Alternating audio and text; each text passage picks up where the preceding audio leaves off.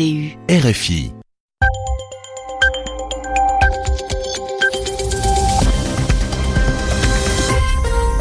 « 21h ici à Paris, 20h en temps universel.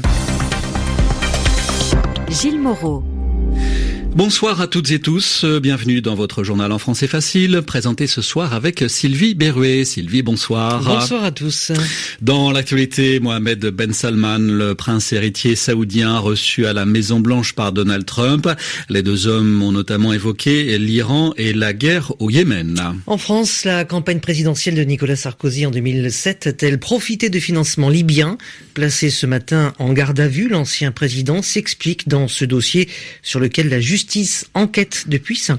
Dans ce journal également, de bien mauvaises nouvelles pour la faune et la biodiversité. Il n'y a presque plus de rhinocéros blancs sur la planète et le déclin des oiseaux dans nos campagnes s'accélère à une vitesse vertigineuse. Le journal. Le journal. En français facile. Mais avant de revenir sur ces titres, euh, parlons Sylvie, francophonie. À l'occasion de la journée mondiale de la francophonie, Emmanuel Macron a présenté son programme pour soutenir l'usage de la langue française dans le monde. Et notamment en Afrique. Le président français a pris la parole à l'Académie française quelques mois après le discours de Ouagadougou où il avait déclaré que le français deviendrait la première langue d'Afrique.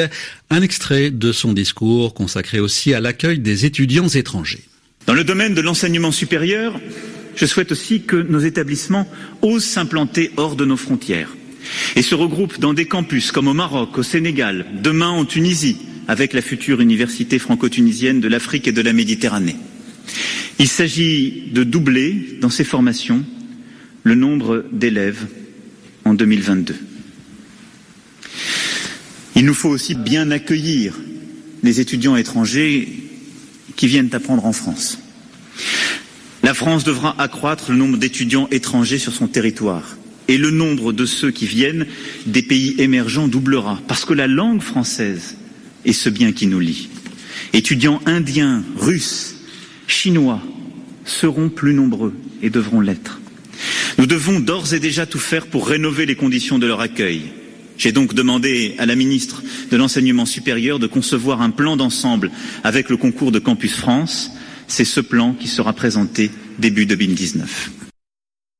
Emmanuel Macron sous la coupole de l'Académie française à Paris. Il a donc présenté euh, sa stratégie pour euh, la francophonie en cette journée spéciale francophonie que vous a fait vivre RFI. Deux jours après sa réélection, le président russe Vladimir Poutine a reçu les félicitations de Donald Trump. Donald Trump qui a évoqué une prochaine rencontre avec l'homme fort de la Russie. À propos des sujets de discussion possibles, le président américain a mentionné la course aux armements l'Ukraine, la Syrie ou bien encore la Corée du Nord. Mohamed Ben Salman, le prince héritier saoudien, a été reçu à la Maison Blanche. Donald Trump a vanté, a mis en avant sa très bonne relation avec le prince en visite officielle aux États-Unis. Les deux hommes ont notamment évoqué l'Iran et la guerre au Yémen. Tous deux cherchent à endiguer, à limiter l'influence de l'Iran au Moyen-Orient. Il a aussi été question d'économie à la suite des engagements pris l'année dernière par les deux pays. En mai dernier, pas moins de 360 milliards de dollars de contrats commerciaux et militaires étaient annoncés entre les deux pays. L'un des aspects de cette longue visite de Mohamed Ben Salman aux États-Unis, c'est la concrétisation de ces annonces. Il s'agit pour le prince héritier d'aller à la rencontre des entreprises américaines et de trouver des partenaires privés pour son plan de réforme Vision 2030, un programme destiné à sortir le pays de sa dépendance au pétrole et qui peine à décoller.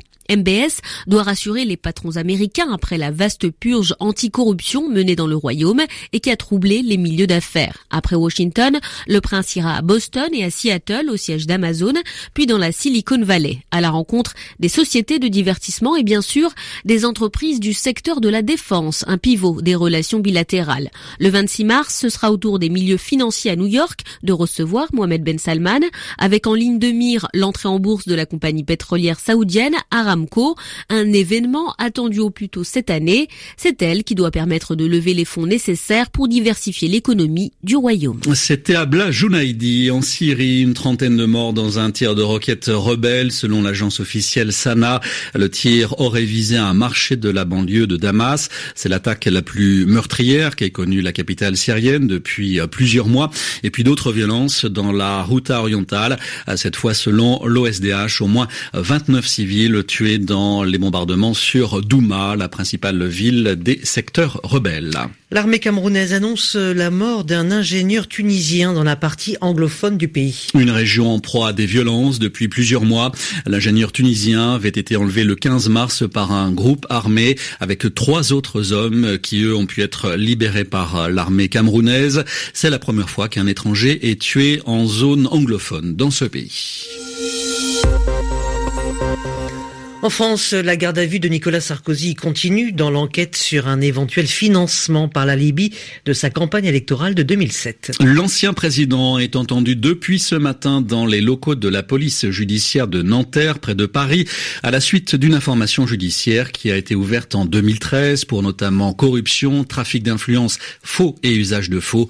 Franck Alexandre lorsqu'en 2011, la France reconnaît l'opposition au régime libyen comme seul partenaire, Saïf al-Islam, l'un des fils de Kadhafi, lance les premières accusations. Il faut, dit-il, que Sarkozy rende l'argent. L'affaire rebondit un an plus tard avec la publication d'une note de Moussa Koussa, ex-chef des renseignements libyens, et qui laisse entrevoir un possible financement du candidat Sarkozy. Saisi d'une information judiciaire en avril 2013, les juges se sont d'abord intéressés au flux financiers entre d'anciens dignitaires de Tripoli et des intermédiaires français. Ainsi, en novembre 2016, Ziad Takieddine affirme avoir transporté 5 millions d'euros en espèces de Tripoli à Paris pour les remettre à Claude Guéant et Nicolas Sarkozy. Des propos confirmés par Abdallah Senoussi, l'ancien directeur du renseignement militaire du régime Kadhafi. De nombreux témoignages et des opérations suspectes alimentent donc les soupçons. La somme de 50 millions d'euros venus de Tripoli est avancée,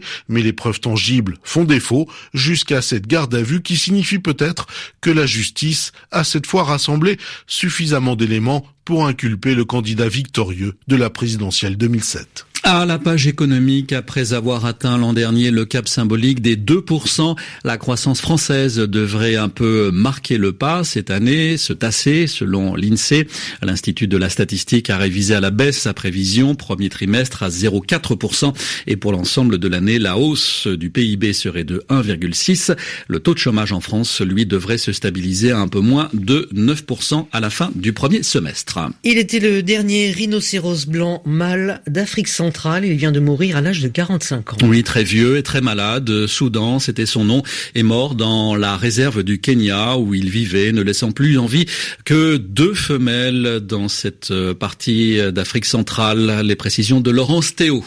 Sur la photo, Sudan a l'air bien fatigué. Il est avachi sur le sol, petits yeux éteints, les cornes sur le nez sont usées, et les gros plis de sa peau rugueuse expriment une sorte de lassitude.